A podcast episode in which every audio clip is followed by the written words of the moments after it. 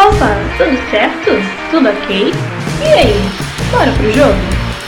Vem chegando seu melhor programa esportivo, o primeiro só com mulheres opinando, o MFC Mulheres Futebol Clube. E para entrar em campo em busca desse título, já viemos com a famosa escalação do 4-3-3. E no gol, cê é louco, mano. Ela da terra do pão com mortadela. Na lateral direita vem a arretada da terra do cuscuz. A dupla de zaga é formada pela terra do Pequi, que é bom demais a conta, sou. E ela que é uma barbaridade da terra dos Pampas, tchê. E fechando a linha defensiva, vinda da terra da Saí, é ela mesma. Beleza, é égua. E no tração da balança temos quem ama um pão de queijo, vai Fazendo essa ligação perfeita na meiuca, temos ela, que carrega seis estrelas no peito. Já preparando para atacar, mas ainda no meio, vem ela que pega o trem São Cristóvão e para logo na terra do samba. Fazendo trio de ataque, temos na ponta esquerda ela brilhando com uma estrela imponente. Na ponta direita temos ela que, como Nelson dizia, todo passa, menos quem das três cores, passará jamais. E na cara do gol é bafo, bafo, festa na favela, brother. E claro, né? Nossa equipe técnica. Eu, a sua narradora preferida de toda a semana. E ele, né, claro, o nosso gandula, para colocar a bola em jogo e nada mais. Então pegue seu goró e vem em campo conosco em busca desse título, amigos. Tamo junto! Fala galera, obrigado por vocês estarem aqui com a gente hoje. Está começando mais um programa do MFC, Mulheres Futebol Clube. Se você está vendo aqui pelo YouTube, se inscreva no canal, compartilhe, chame os amigos e é isso. Se você está na sua rádio preferida, depois dá um pulo aqui no, no YouTube e se inscreva no nosso canal, beleza? Então, hoje a gente está com um tempo muito corrido, como sempre, uma horinha de programa só aqui na rádio. Então a gente vai, já vai começar com as informações e, claro, vamos começar com um time que esse final de semana acabou não jogando, então, entre aspas, é o segundo melhor do Rio, porque querendo ou não, é o segundo melhor do Rio, acaba virando o segundo melhor do Rio. É... E aí, Gabriela, quais são as novidades do Vasco? Boa noite, gente. Boa noite, gente, tudo bom? Então, é... vamos começando falando sobre o achamento da bandeira no nosso CT, que vai ser inaugurado. Era para ser inaugurado agora, no dia 21 de agosto, mas infelizmente as obras foram adiadas e provavelmente seja na primeira quinzena de setembro. É... Uma coisa também muito boa que aconteceu para mim, e espero que também que os vascaínos, eu acho que acham a mesma coisa, o nosso zagueiro Ricardo Graça, ele renovou o contrato até 2023. É muito bom, porque para mim ele é um bom jogador, ele é raçudo, dá a vida em campo. Não sei se alguém discorda, né? Mas eu acho que sim. E também o Vasco contratou Paredes, que é um atacante de 24 anos que veio do Talhares, na Argentina.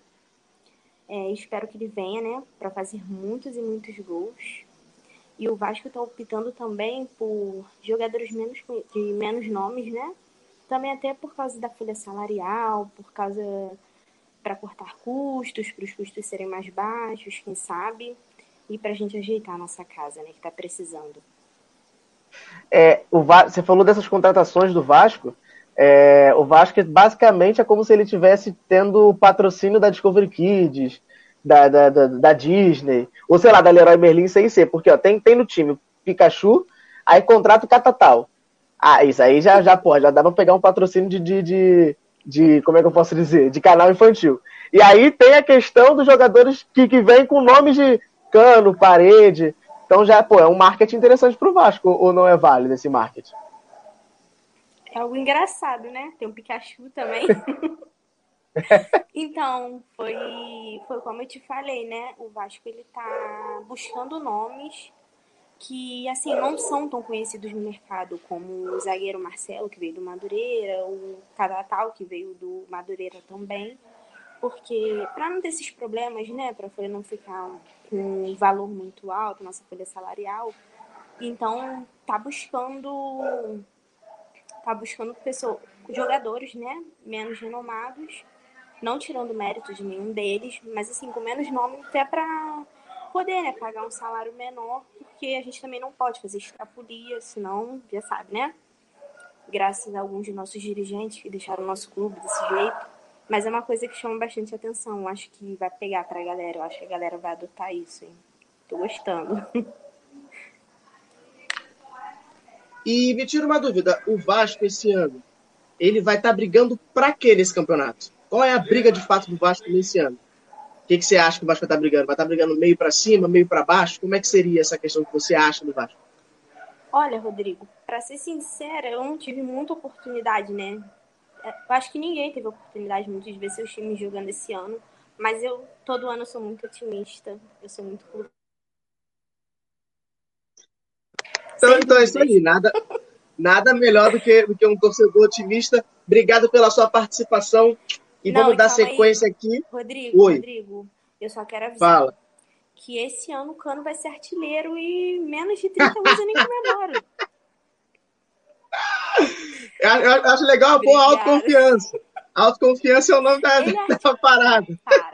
Artilheiro nato. Artilheiro nato. Eu, ó, então, eu vou te falar. Eu não posso dizer. O único jogo que eu vi do Vasco vendo mesmo foi Vasco Portuguesa. E o Cano tentou, tentou, tentou. Não lembro se conseguiu. Por favor. Então. A gente vai ver isso. A gente vai ver isso. A gente vai ver ao longo. Eu sou muito otimista. Eu quero fazer uma tatuagem do Vasco. Então, por favor, me dê motivos. Tá bom? Cano, pode ser pode... Me dê motivos para uma tatuagem. Perfeita definição com o título. Então, ó, todo, todo programa eu vou estar um nojo. Se o cano fizer gol, vocês vão ter que me aturar. Vocês vão ter que me aturar. Já desenha o cano no braço já. Cada gol você faz uma emenda. E eu tô, e eu tô apostando no Paredes também. Eu, o pessoal tá me zoando, igual você me zoou, mas eu tô apostando nele. Você tá apostando no cano e no parede. Já pode fazer uma obra em casa. Vou, vou fazer, vou fazer. Vai ficar top, vai ficar top, tu vai ver só. um beijo, Gabi, brigadaço. Obrigada, gente. Até mais. E a gente dá sequência aqui agora falando do melhor time, do melhor time que existe. Quem discorda é clubista. Porque um escudo desse aqui não é qualquer coisa.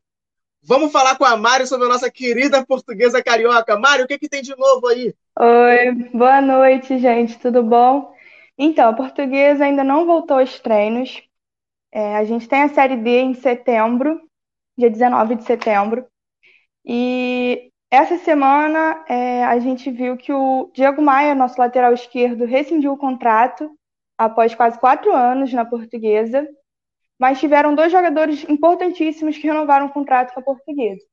Um deles foi o Romarinho, que contra o Flu, completou 150 jogos pela, pela portuguesa, com a camisa da portuguesa. E contra o Nova Iguaçu, na virada histórica, ele foi muito decisivo, né? Então, assim, ele é titular absoluto e é uma peça muito importante para o time. E outro jogador que renovou com a portuguesa foi o Cheyenne. Ele veio do futsal e está se destacando muito na portuguesa. A torcida já gosta muito dele. E e ele é uma opção de ponta, né, de ataque para o nosso técnico Rogério Correia.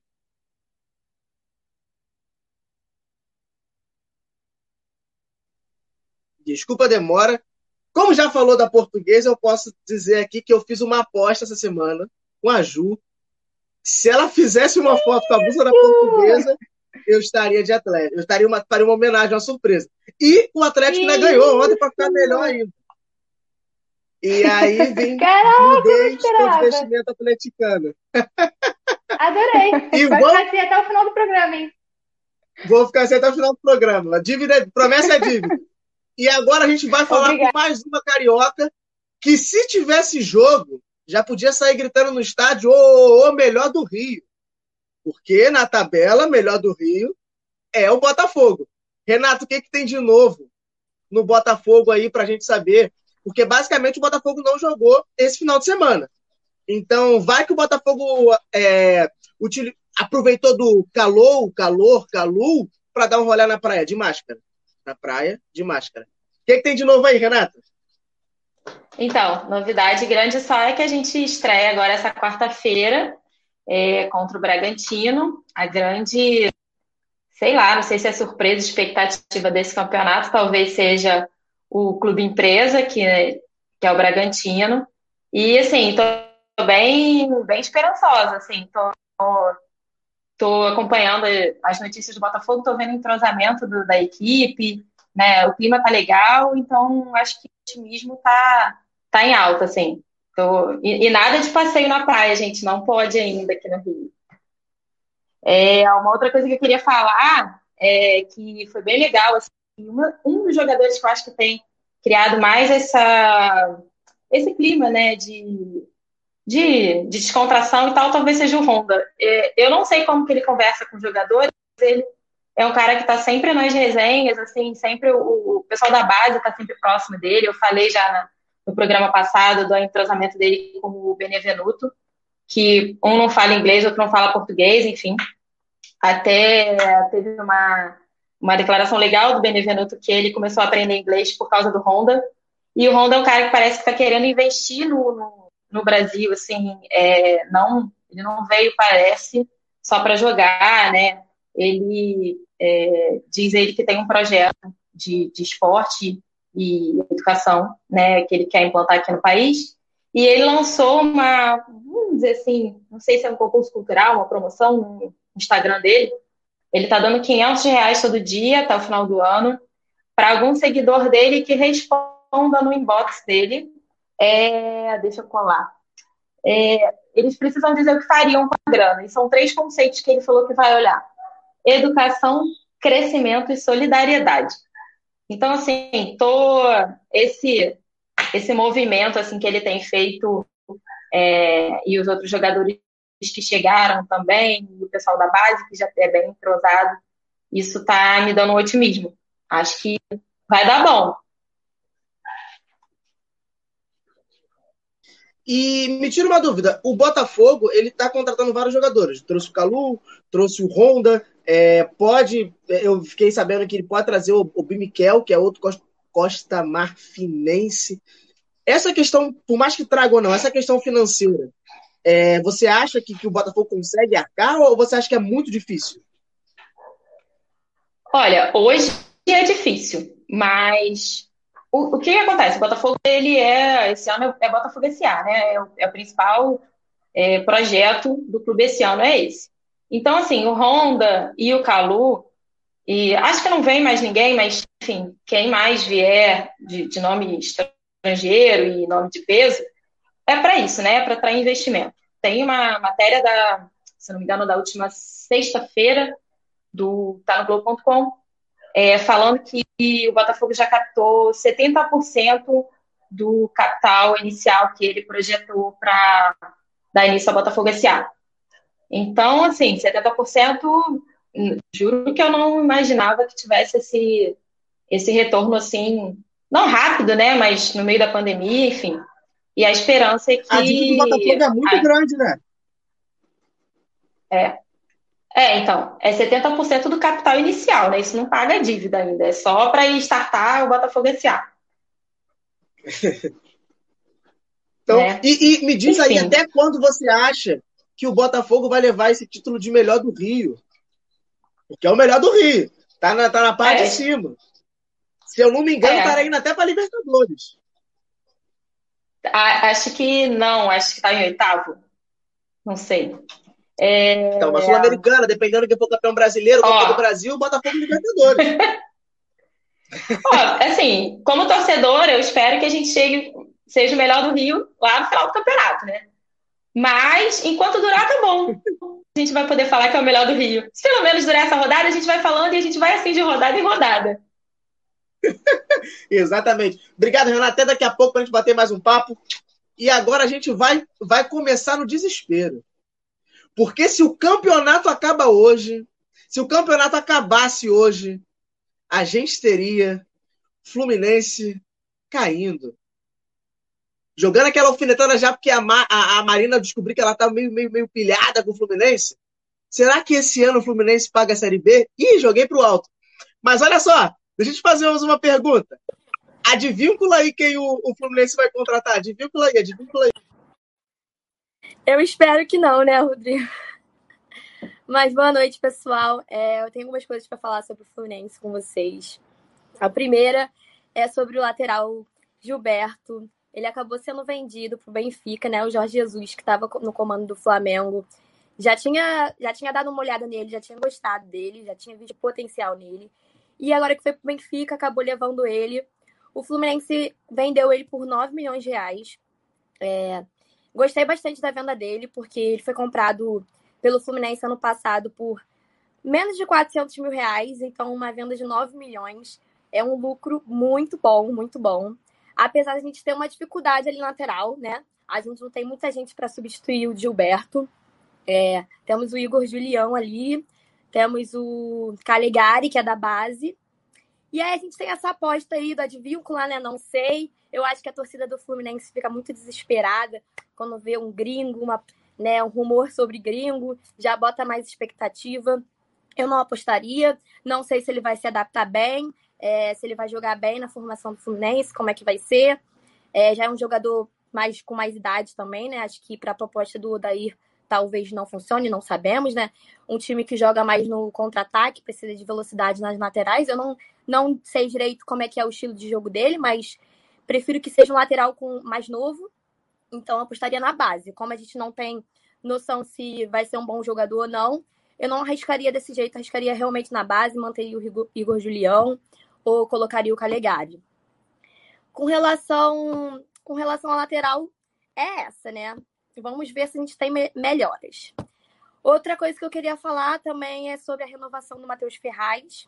É, o Fluminense renovou por dois anos com o Matheus Ferraz.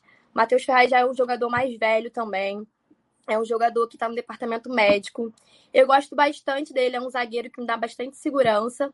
É um zagueiro titular do Fluminense. Acho que titular em várias equipes do Brasil ele seria.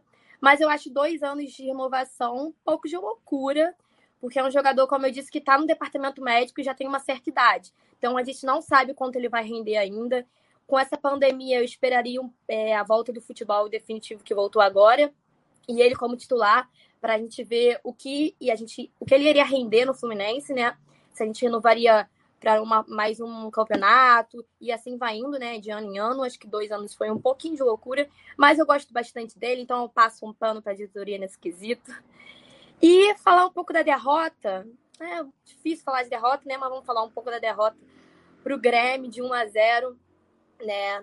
Lei do ex funcionou aí. Chato isso, né? Mas fazer o quê? É... Acho que o Fluminense conseguiu jogar para manter o resultado, manter um empate na arena do Grêmio. Acho que o Fluminense não tá com um time à altura para jogar contra o Grêmio, ainda mais na arena deles, mas a gente conseguiu neutralizar por muitos momentos o ataque deles, então eu tava achando até um jogo certo, de certa maneira positiva, né? Se a gente saísse com um empate de lá, eu já tava feliz. Mas a gente tomou aquele golzinho bobo. É, o que eu fiquei irritado com o Egito naquela partida e com o Nenê não foi brincadeira. Mas é isso, a gente melhorar, a gente olhar os erros, eu acho que cabe uma mudança talvez ali na posição do, do Egídio, né? Não sei, não gosto, não tô gostando muito da, da atuação dele em campo. Mas vamos ver, né, o, o que tem aí pela frente. A gente vai pegar o Palmeiras e a gente só pega pedrada agora pela frente. Então, o, o, o Fluminense, eu fiquei sabendo que a média de idade do time é de 30 anos, se eu não me engano. E é, aí você alto. acaba renovando. E você acaba renovando com jogadores velhos. Tipo, o Ganso ainda tem mais dois anos de contrato. Você, por mais que o Matheus Ferraz seja bom, mas é, é você, você sustenta um jogador velho também no uhum. time. E você continua com, com a deficiência do Fluminense que não teve velocidade de jogo. Sim, eu acho que... é não sei, não sei o que é, passa na cabeça. O Odaí, ele, ele tenta jogar no sistema de contra-ataque, mas ele não sabe armar o time pro sistema de contra-ataque, porque ele só coloca jogador velho e lento, né? Aí, a gente ainda quer contratar um lateral também com mais um pouco de, certo, de uma idade mais avançada, fica complicado. Mas falar, falando do Ferraz, eu acho que. Ah, eu gosto bastante dele, sabe? Acho que a idade dele, ele se posiciona bem, se movimenta bem a defesa não é um problema para mim. Acho que as laterais é que estão deixando muito a desejar e o meio de campo, principalmente. É, eu vi uma, uma matéria aqui na internet agora, enquanto estava falando, que um jornal, não lembro qual agora, botou assim: ou o Odair cai, ou o Fluminense cai. Não, eu concordo totalmente. Concordo. A gente já saiu, olha só, a gente já saiu da Sul-Americana na primeira fase, que eu acho isso absurdo. A gente está com desvantagem da Copa do Brasil para o Figueirense, não menosprezando o Figueirense, mas a gente sabe que ele veio de momentos muito difíceis, né? Ainda tem jogo de volta aqui no Rio, mas mesmo assim estamos em desvantagem e já começamos o Campeonato Brasileiro perdendo, né? Então acho que tem que ficar com o olho aberto. Eu acho que o estilo de jogo do Odaí não, não me atrai nem um pouco e também não está dando resultado, então fica difícil defender. É, é complicado demais a vida do Fluminense, até porque não tem quem corra, não existe quem corra, e quem corre parece que só corre, e, e tá difícil para você. É difícil entrar. Eu gosto bastante do Wellington Silva, eu, eu gosto dele ali na ponta, né? Aí ele entra o quê? No segundo tempo, mas ele tenta fazer a função dele. Muitas vezes o Adair põe o Nenê ali, fica meio difícil, né? O Nenê ali, mas a gente tem que, tem que aturar, né? Eu, eu acho, eu um acho recado, que... Eu queria deixar um Vai recado para pra Zidane para levar o Egídio de volta pro Cruzeiro, que eu não aguento mais. Mas cuidado, porque o Fluminense vai que acaba contratando um Apodi. Aí, aí, aí, aí, Ai. você joga no lixo. Daqui a pouco a gente conversa mais um pouco. Marina, um beijo. Tá bom, beijo. Seguindo essa sequência aqui de, de times cariocas, se o campeonato acabasse hoje, não ia ter festa na favela. Domenech é crise no Flamengo? Mas tem, eu vou, vou fazer uma pergunta aqui para Débora, que é tem essa questão. Débora, quando a gente sabe que a galera mais um pouco baixava coisa antiga, sabe como é que é baixar coisas na internet. Então, antigamente demorava muito a baixar, porque as pessoas baixavam pelo torrente, né? Então, será que é esse o motivo do Flamengo não ter baixado o estilo de jogo? Tá baixando tudo pelo torrente? Fala um pouco o que, que você acha disso. Eu acho que essa piadinha é infame. não, acho que não. Assim, não, não dá para medir isso por conta de, de um jogo, sabe? Não dá para execrar o treinador por causa de um jogo. Eu não curti as substituições dele, né? Mas ele justificou lá na coletiva que o que ele tentou fazer. Ele tirou os meias e colocou os cinco atacantes para porque o Atlético estava com cinco defensores ali no, no, finalzinho do jogo, nos últimos mais ou menos 20 minutos. O que eu acho que, assim, o erro, assim, é que o Fla, na minha opinião, o Flamengo é que tem que impor o modo de jogar, né? E não o contrário. Porque acabou que o Domi fez o, né, teve que responder ao, às, alterações, às substituições do, do São Paulo. Eu acho que, na verdade, tem que ser o contrário, né? Os times, nossos adversários, que têm que responder ao nosso modo de jogo. É claro que eu não fiquei feliz com a derrota, né? E, o, e o maior problema, na minha opinião, é que, um, que o Atlético é um time que vai, na minha opinião, vai estar ali em cima durante o campeonato inteiro na tabela. Então acabou que foi um jogo de, de seis pontos. Mas assim, tudo bem. O Jorge Jesus início também perdeu ali para Meleque, perdeu para o Bahia por 3 a 0 e depois a gente sabe o que aconteceu, né? Mas não é uma derrota que, que vai desanimar a gente, não. Estamos firmes e fortes, né, nação? Então, tem uma, uma questão aqui do Flamengo que eu fiquei sabendo, que são os calotes possíveis.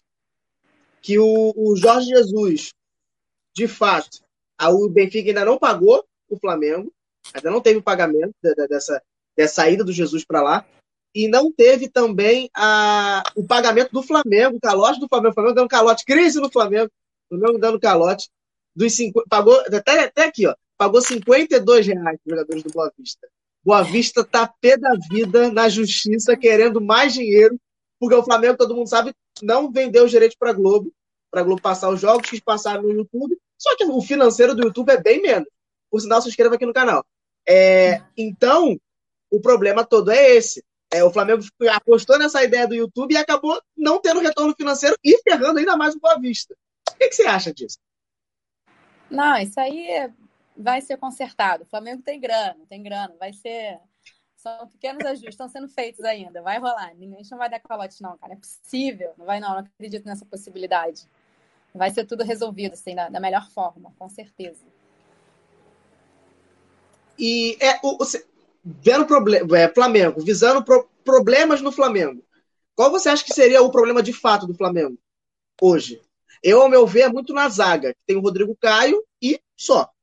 Acabou. Léo Pereira, você pode botar ali no banco e ficar. O Gustavo Henrique, se eu não me engano, também é outro que não funcionou muito bem. qual seria a salvação? Você acha que é isso mesmo? Tem que só dar tempo ao tempo? Então, na verdade, assim, para falar sobre o jogo de ontem, né, que acabei não, não falando ainda especificamente. Sobre a derrota de ontem, assim, a gente tem que reconhecer o mérito do Atlético, sabe? Hoje em dia, os times que enfrentam o Flamengo, sem querer, né, se parecer mentira, mas entram para não deixar a gente jogar.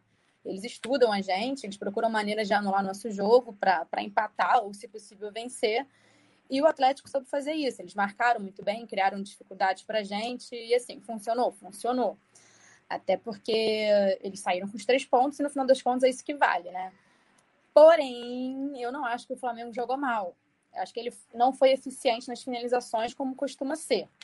Faltou sorte, mas assim, é... porque oportunidade eles tiveram, mas realmente faltou sorte nas finalizações. Tanto é que os números do, do jogo não negam, sabe? A posse de bola do Flamengo foi muito maior, as finalizações, os passes certos. E, por outro lado, o número de faltas do Atlético foi muito maior que as do Flamengo. Se não me engano, o Atlético teve, cometeu 24 faltas e o Flamengo 11. Então, assim, o Flamengo estava pressionando e teve que ser parado. E o São Paulo foi feliz nas substituições. O gol, eu não preciso nem dizer que, que foi falta de sorte do Flamengo, né? Então, assim, os comentaristas que me desculpem, que estão aí dizendo que foi uma vitória maiúscula do Atlético e que agora eles são um time a ser batido. Não, não, não. O Flamengo continua sendo um time a ser batido. E tem essa questão não, mesmo eu acho que o Léo Pereira tá, tá destoando um pouco ali, não tá respondendo ao que a gente esperava. Uma opção que eu tenho até visto no Twitter, a galera tá, tipo, fazendo couro pro Tuller, que eu acho que é uma boa opção, assim. Eu acho que, assim, não tá jogando bem, filho, vai pro banco. E dá oportunidade para quem tá ali, sabe? Então, de repente, seria uma opção botar o Tuller, talvez. É... A galera tá falando que eu botei a blusa de, de, de alfinetada. Não é. É uma aposta que eu fiz com a Juan, a Jusidan, Antes é, do jogo, não, antes do começar. preferi não dar ibope para isso. antes do campeonato, que eu tô fazendo a lavagem cerebral para ela virar portuguesa também. Ah. Então a gente fez uma, uma aposta aí. É... Então, é, é de fato isso, porque o Flamengo tem, tem jogadores na base para poder colocar. E um outro problema que você falou, né, que tem comentaristas que estão dizendo que ah, o Flamengo era o time a ser batido, agora é o Atlético. Não, não acredito que seja. Porque o, o Atlético jogou onde poderia jogar do jeito que poderia jogar. É bem inferior o elenco. O Paulo tem uma ótima cabeça, tanto que ele bota o time para frente, bota o time para trás, bota na retranca, bota para frente. Acho que bagunçou a vida inteira do Flamengo. E uhum. o problema também foi que o Domenech não conhece os jogadores, pelo fato, pelo que dá para ver. Porque alguém que mete cinco lá na frente, ninguém para criar, não adianta, é rifar a bola e rezar que entra. E como o Atlético estava bem fechado, e ah, gente, não torci contra o Flamengo, tá? Fique bem claro, porque meu cartola inteiro era do Flamengo, mas Segue aí, Débora. Então, aí sobre né, repercussões assim do, do jogo.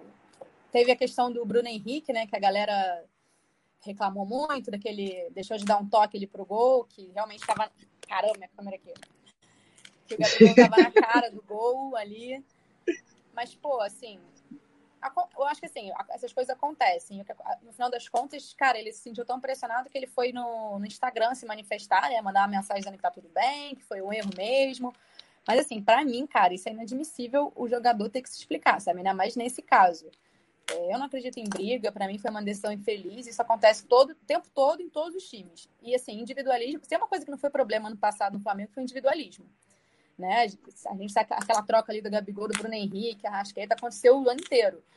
E por isso mesmo que um lance desse acho que chamou tanta atenção, porque justamente por isso não acontecer nunca, eu acho que tomou uma proporção até que que, que ele se na, na, obrigação de se manifestar, mas eu achei isso ó, sabe? Porque imagina se todo jogador tiver que se manifestar para cada decisão errada ali, sabe? É, são coisas de segundos.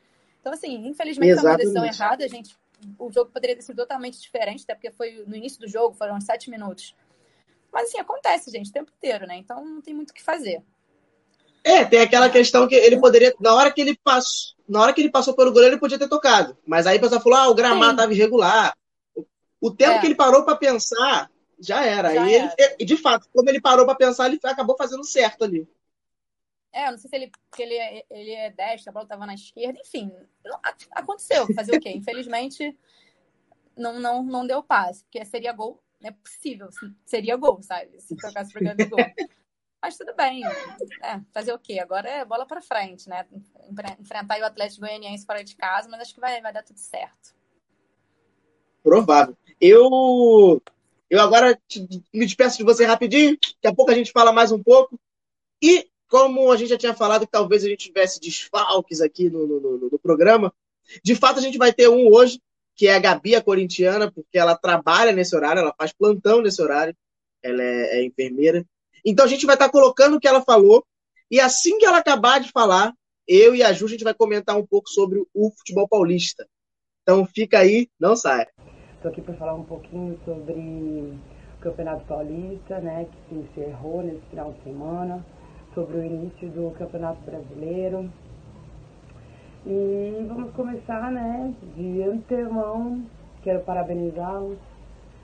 É, Palmeiras, parabéns pela obrigação após 12 anos, uma quebra de jejum aí, que se não ganhavam o estadual, parabéns, e aí, sejam felizes. É, em contrapartida, eu quero falar em relação à evolução do Corinthians, do início do campeonato até o final dele. A gente foi, foi guerreiro até o final, como sempre, né? Aquele jeitinho de Corinthians. E é isso. Thiago Nunes, Thiago Nunes, nosso técnico, ele também veio aí evoluindo com o time. E isso foi fantástico. Ele mexeu, deu aquelas mexidinhas e a gente teve aquela evolução maravilhosa e a gente teve esse vice-campeonato. É, ele, o Thiago Nunes criou uma defesa sólida, né? O Corinthians não tem grana para investir, mas eu acho que esses times ele pode render bastante frutos. Né? Então, aguenta coração. Quanto ao Bragantino, que empatou com o Santos é, no Campeonato Brasileiro, eu acho que às vezes a camisa pesa, né? Mas por conta da, da pandemia, eu acho que prejudicou todos os times e a evolução de todos eles, né? Então acho que todo mundo aí nesse campeonato brasileiro tem que evoluir junto para conseguir um, um bom resultado. E assim, como fechamento, vamos falar do meu grande alvinegro, Thiago Nunes não terá reforço no Brasileirão, né? E precisa acertar o ataque. O Corinthians iniciou o campeonato nessa quarta-feira contra o Atlético Mineiro em Belo Horizonte, com o mesmo time que ele fechou o Campeonato Paulista. A nossa diretoria ela está convicta e ela não gastará mais dinheiro com, com o mercado da bola.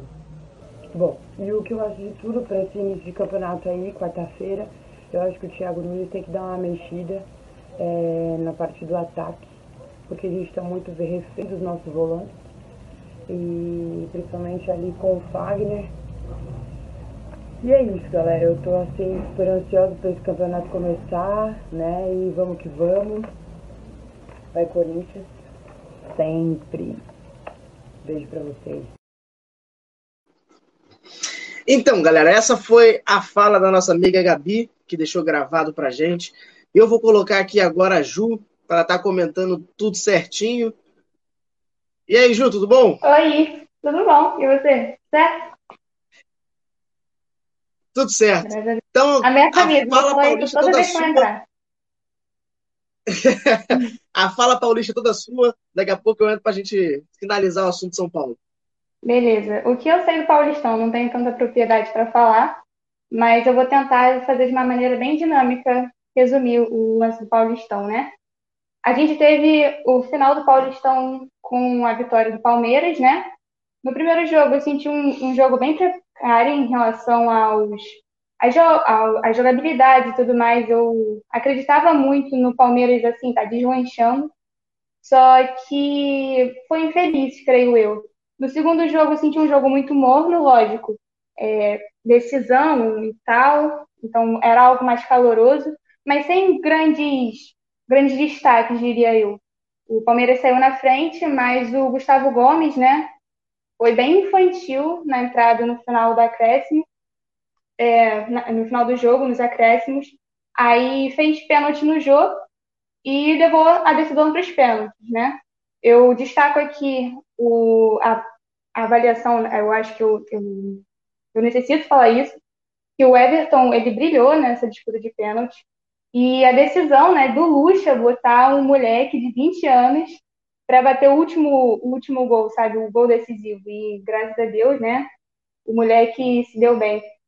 E é isso. É, como a, a Gabi falou, a gente tem o, o Palmeiras, né? Quebrando o jejum de 12 anos no Paulistão.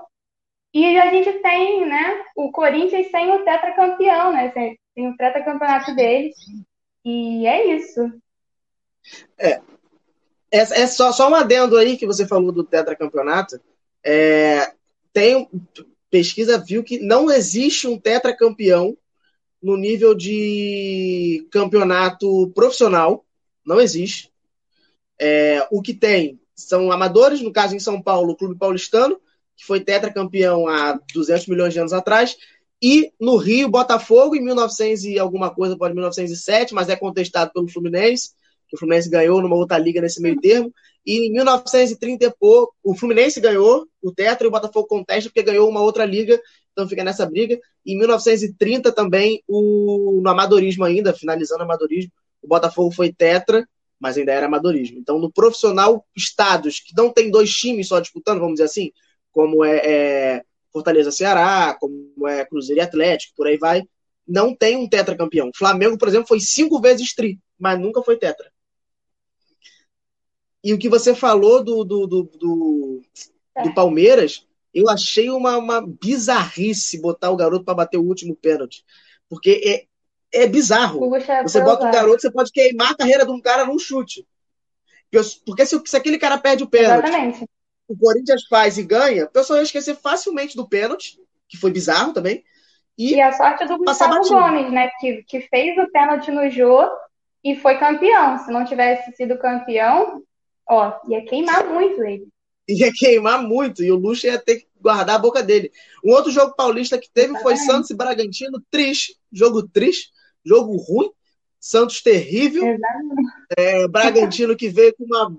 Ah, Bragantino, nada de Bragantino, nada de Red Bull Bragantino, nada de RB Bragantino, nada. Uhum. Pode falar. Bom, eu tenho uns pontos em relação a esse jogo. É, foi o 1 a 1 né? O Bragantino Sim. conseguiu empatar no final do jogo.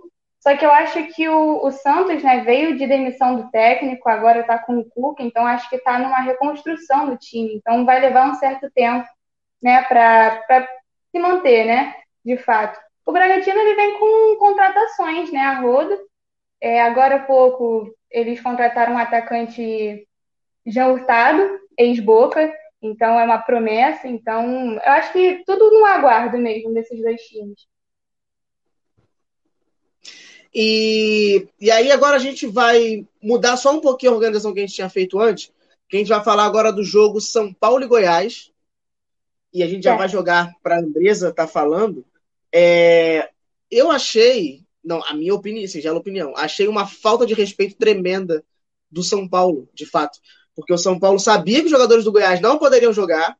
O Raí uhum. ficou lá esperando, forçando, perguntar a ele o que, que você acha. não, acho que a CBF tem que resolver. Cara, não tem que a CBF resolver. É, você tem que tomar ciência assim, é. pô, o time do cara não tem time. Então, porra, não vamos jogar. Tem que pôr, querendo não. Sim, sim. Sim. Olha, e, e aí é, o São Paulo São... ficou empurrando na barriga para ver o que acontecia. E o único do São Paulo que se pronunciou de uma forma menos pior vamos dizer assim, foi o, o Daniel Alves depois. Ah. A diretoria não deu um ai, não falou nada. A diretoria do São Paulo está muito apática quanto a isso. É, eu acho que o São Paulo está meio apagado. Eu digo isso não só em questão de jogo, mas sim mídia e tudo mais. Eu sinto que o, o, o São Paulo, né, um time de grande expressão, chegar a esse ponto de estar tá sendo apagado é, é não, não chega a ser vergonhoso, mas é triste ver, sabe? Então, acho que sim, deveriam se impor e tudo mais, por mais que tenham vindo também, contratando e tal, não está não tá tendo sucesso de fato, né? A contratação do Daniel Alves, do Pablo, do Juan Franco não, não veio para embalar e tal. E isso não. Uhum. Eu falo isso em questão de, de campo, né? Mas diretoria eu acho que, que chega a pouco desejar, porque esse lance do Goiás eu achei muito é, muito complicado, acho muito vergonhoso da parte do time não se impor nessa situação, ainda mais com, com, com o mundo, né? Vivendo uma pandemia e tudo mais. Sim. É, agora eu vou jogar para o outro. Obrigado, Ju. Até daqui a pouquinho você falar do Atlético. Até mais. Agora eu vou jogar para o outro lado da moeda, que foi o, o, o, maior sofredor desse caso, que no caso foi o Goiás. E o Goiás e o Atlético Goianiense estavam sendo cotados para cair já, desde o início do brasileiro. E agora o Goiás, com esse problema, não, não vai deixar de jogar o brasileiro. Já está inscrevendo novos jogadores de reserva do reserva, sub-20, sei lá o que, que vão pegar. Vai fazer um catado da rua, vai jogar em campo, não sei e, e tem mais chance ainda de brigar para o rebaixamento. O que, que você acha? Como é que vai ser isso? O que, que você acha? Se o Goiás tinha que dar uma parada, se tinha que jogar assim mesmo, tem que jogar e ponto final. O que, que você fala sobre isso? Então, foi um balde de água fria, né? É, a nossa única preocupação era mesmo com o time que até então não tinha as reservas. Assim, na verdade, a nossa preocupação mesmo era com os reforços. A gente ficou esperando durante muito tempo os reforços, né? Demorando, demorando, demorando, até que semana passada teve um, que foi o Douglas, Douglas Baggio, atacante, que jogava no Santo André. E a nossa única preocupação até o momento, né? Era só sobre a atuação dele. Dividiu muitas opiniões na torcida, muita gente criticou, outras pessoas queriam esperar, né, ele jogar, ver como que era, mas tá, Aí chega no final de semana, acontece isso, foi, foi difícil. É, o Goiás está, precisa mais de, de reforços. Não dá para continuar desse jeito. Dá para continuar, dá, mas não vai chegar a lugar nenhum dessa forma. E é muito difícil, né? Eu tô assim, triste, triste com essa situação. E sobre o que vocês comentaram também da outra parte, né, do São Paulo, eu também achei a atitude deles bastante errada, é, sobre a crítica também que o Daniel Alves fez. Eu não achei legal aquilo que ele falou, não vou nem responder sobre a crítica que ele fez, que o Rafael Moura respondeu, assim, numa categoria que eu não teria, porque eu acho assim inadmissível, no momento, é as pessoas agir de forma egoísta entendeu? A gente está com um campeonato, no momento, completamente atípico de tudo que a gente já imaginou que iria acontecer. O Vila Nova também foi prejudicado, né?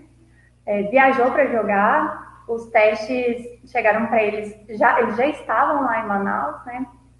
Só que mesmo assim, eles entraram em campo, jogaram, conseguiu empatar no finzinho do jogo, um a um contra o Manaus. E o Atlético Goianiense não estreou ainda também, vai estrear agora, só que também está com esse problema. Tem muitos jogadores que estão infectados também. A gente ainda não sabe qual vai ser o time certo. E o Goiás, a gente também não sabe qual vai ser o time que vai jogar quarta-feira agora. É, obrigado pela participação mais uma vez. Até daqui a pouquinho.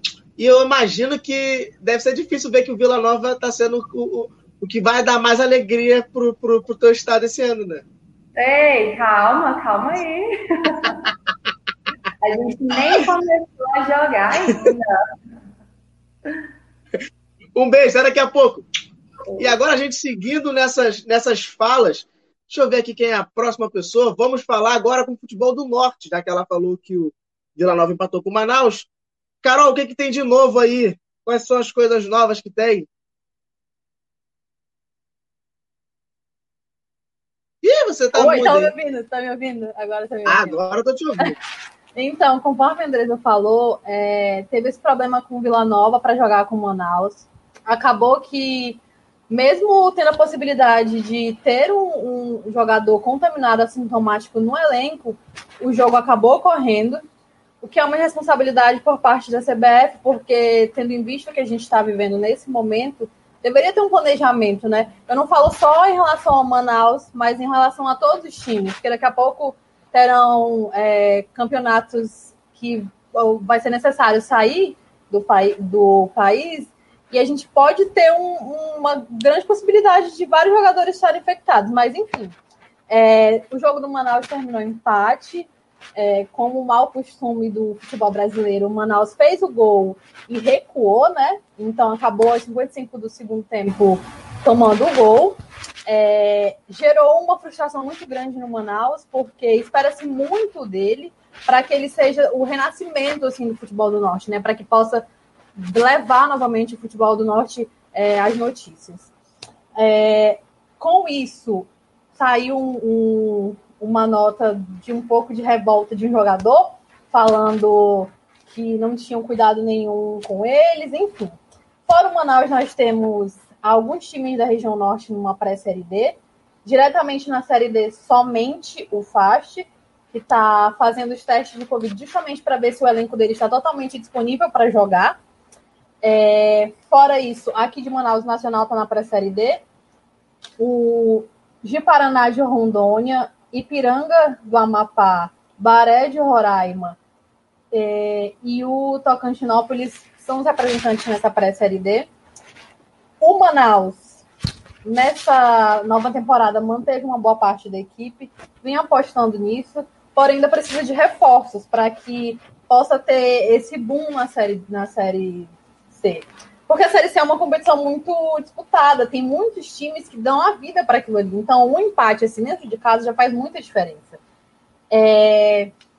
Futebol do Norte precisa de um real investimento, ver é, o que aconteceu de bom no futebol feminino, porque que é muito forte com o Iranduba, e é um time que se mantém na Série A do brasileiro feminino, que, embora não saibam, é muito competitiva e é muito difícil de se manter e precisa olhar, precisa fazer novos planejamentos. O Manaus tem um, um, uma boa intenção, é, já lançou essa semana uma loja online para tanto camisa, boné itens no geral do time, só que precisa é, recriar aquilo, sabe? Precisa conquistar o torcedor. A gente tem muito torcedor de outros times de fora, principalmente do Sudeste, então precisa ter essa, essa, esse andar de mãos dadas com o torcedor, sabe?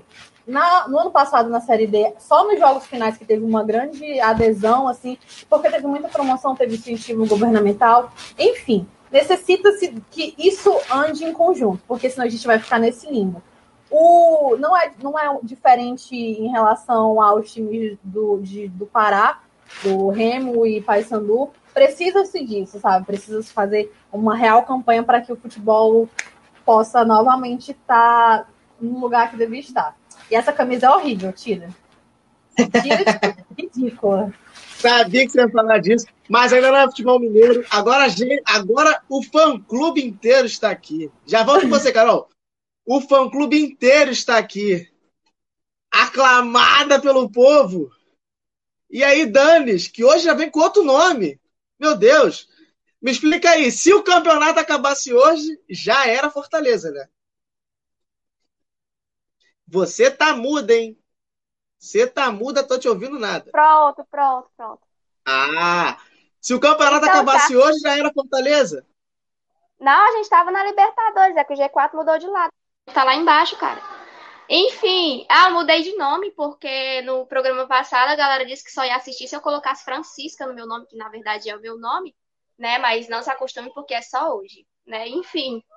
É bom falar do Fortaleza, Fortaleza que estreou né, perdendo para o Atlético Paranaense, né, no Campeonato Brasileiro por 2 a 0 num jogo bem ruim, né, mais um jogo ruim, Fortaleza terceiro seguido sem vitória, desde a Copa do Nordeste, é, mais um gol de bola aérea, né, como eu falei no programa passado, que vem sendo um problema para a defesa do Fortaleza, é, e assim como no ano passado a gente estreou perdendo, a diferença é que no ano passado a gente perdeu para o Palmeiras, que era o atual campeão brasileiro, né, e que tinha um baita de um time, né? E também tudo foi contra o Fortaleza naquele jogo, caiu um temporal. Mas dessa vez jogando em casa com o time alternativo do Atlético Paranaense, a gente conseguiu perder por 2 a 0 né? No sistema defensivo do Fortaleza muito ruim, o ataque ineficiente, então tá um equilíbrio perfeito para tudo dar errado, né? O ataque não faz gol e a defesa toma sempre.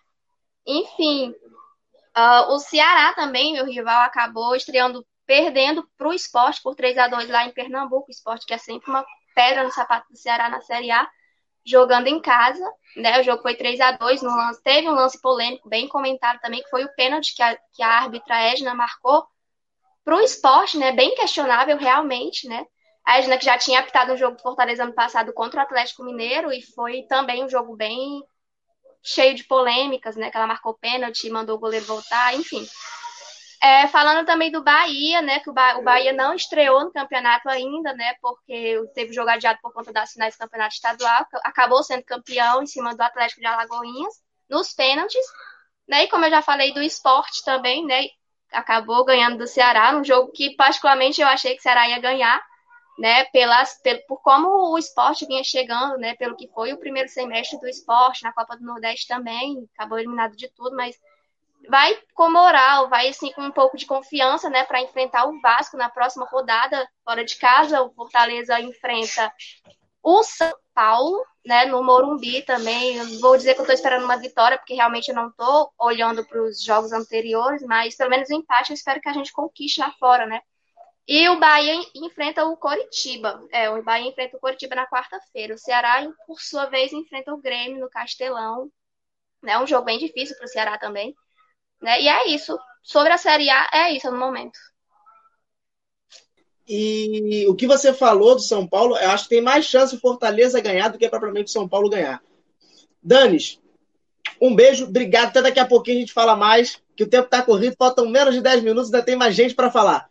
Já que a Danis falou do, do Fortaleza, o Fortaleza perdeu na estreia em casa para o Atlético Paranaense, e vocês sabem que a gente tem uma representante do Sul. Infelizmente, hoje ela não pôde estar aqui com a gente, mas quem é do Rio vai pegar essa, essa, essa referência. Quem pegou o Maracanã antigo sabe aquela fala, né? Então a gente vai fazer aqui, porque ninguém está pagando nada para a gente, a gente faz a nossa fala. Então é MFC informa. Substituição de Andra sai, entra Kellyzinha. Kellyzinha, quem é você? Que time você torce? E claro, vai falando aí que a gente está para te ouvir. Acho que deu para perceber aqui que eu torço para o Atlético, né? Hoje eu estou aqui para comentar um pouco sobre o futebol sulista, principalmente sobre um pouco do Atlético em si, porque foi campeão agora do Paranaense. O Atlético é um time que sempre muitas pessoas não botam fé por ser um time paranaense. O time paranaense, todos os times paranaenses, o futebol paranaense ainda são muito desvalorizados. As pessoas ainda não enxergam como times grandes, medianos para grandes. Ninguém imagina desse jeito, então nunca colocam fé. Mas o Atlético nos últimos anos está mostrando ser um time mediano para grande, ou se já não é grande, só falta Libertadores ainda, né? mas nos últimos anos conseguiu conquistar a Sul-Americana, Leven Cup, Copa do Brasil, que ganhou ainda do Grêmio, do Flamengo. Então é um time que está lutando e mostra garra desde toda a trajetória. E nesse último campeonato paranaense, agora comentando um pouco sobre o goleiro o Muralha, né, do Coxa, que deu muita repercussão sobre as falhas dele no jogo, no qual o Coxa ele tem um goleiro muito bom no banco, que é o Wilson, né? Eu não gosto dele, mas do mesmo jeito tem que assumir que ele é um goleiro bom. E eles estão colocando Muralha agora para jogar, colocaram ali no Paranaense, e ele cometeu várias falhas, embora ele também tenha conseguido defender vários gols, né, com certeza que podiam ser gols, conseguiu defender várias jogadas, mas no final ele acabou cometendo dois erros aos 46 e 47 do segundo tempo ali, no finalzinho do jogo, no qual agora a torcida se voltou toda e já não vão colocar ele nas próximas partidas, pelo que eu vi, vai ser o Wilson mesmo. Por, comentando agora sobre o Coritiba também, o Coritiba é um time que eu não consigo nem imaginar na Série A. Eu acho que é um time que não tá, não tem o tamanho certo. Se não é um time que vai combinar com a Série A, eu nem consigo imaginar eles. Eles não têm um time para estar tá na Série A. Mas mesmo assim, eu acho que eles vão tentar fazer uma campanha boa, pelo menos perderam no primeiro jogo, mas eu acho que ainda vão poder fazer alguma coisa. Só que eu ainda acho que não é um time de Série A. Agora, comentando do futebol do Sul em geral, né? Falando um pouco do Grenal, que também teve uma repercussão, né? Que o Inter não tá mais ganhando o Grenal ultimamente. Mas do mesmo jeito, eles ainda têm mais vitórias em confrontos diretos contra o Grêmio, né? Eles têm 156, o Grêmio tem 135 e também tem 135 empates entre os dois.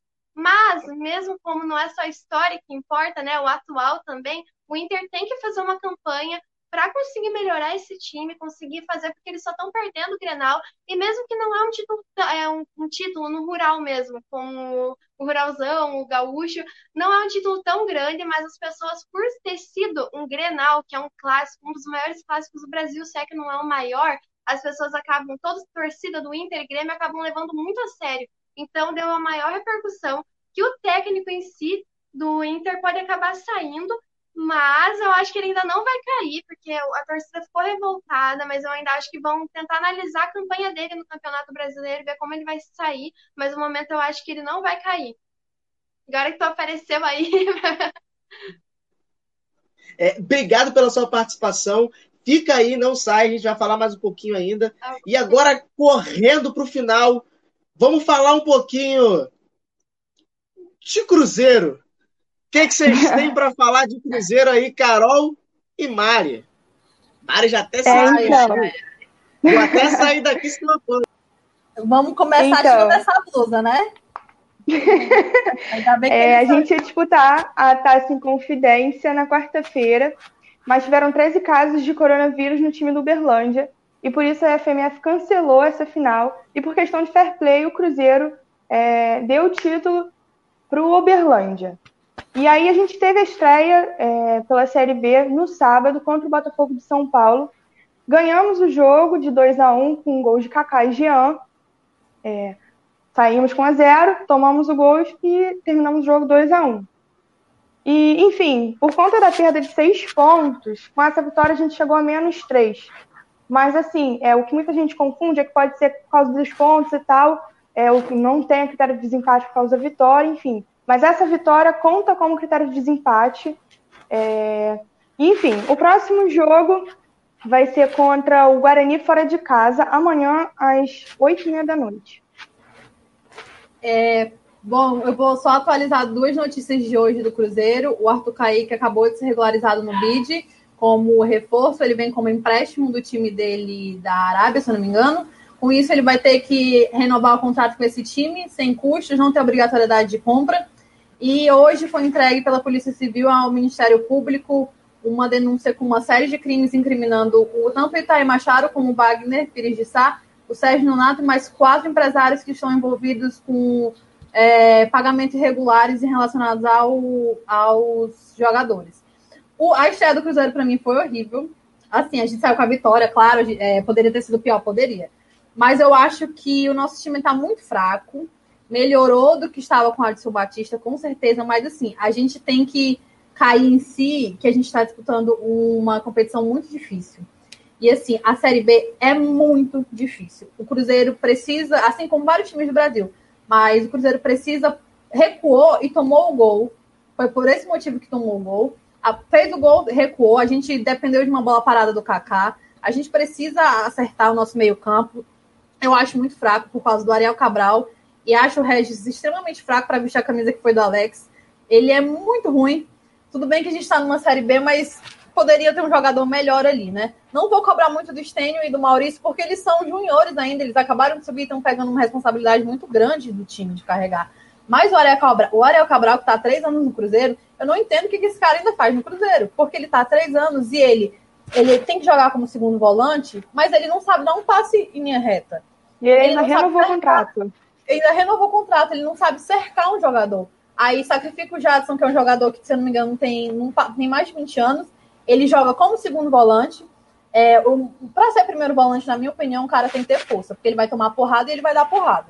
Botar um menino novo desse, ele se quebra, pronto, acabou o campeonato pro menino, queimou a carreira dele e aí já era. Enfim, o Cruzeiro precisa acertar o meio campo, tá com muita dificuldade, está jogando recuado, tá jogando a lá, Mano Menezes, não me agrada, não me sinto satisfeita e acho que a gente vai sofrer muito se isso não for acertado. É, deixa eu só falar que o nosso tempo na rádio está acabando, faltam alguns minutinhos.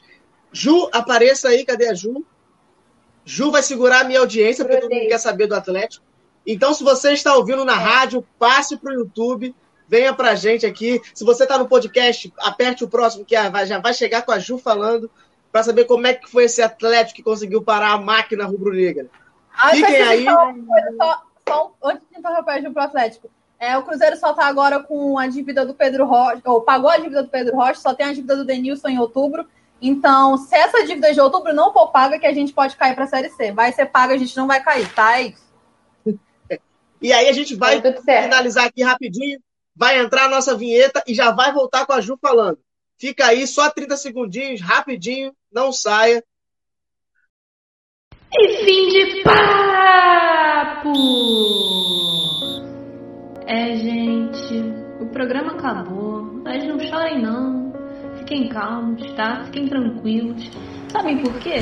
Porque semana que vem tem mais! Neste mesmo horário, neste mesmo local, estaremos juntos. Nos sigam nas nossas redes sociais, no Facebook e no Instagram, como mfc.programa esportivo. E no YouTube, se inscreva no canal. O show vai começar! Até semana que vem! Fui!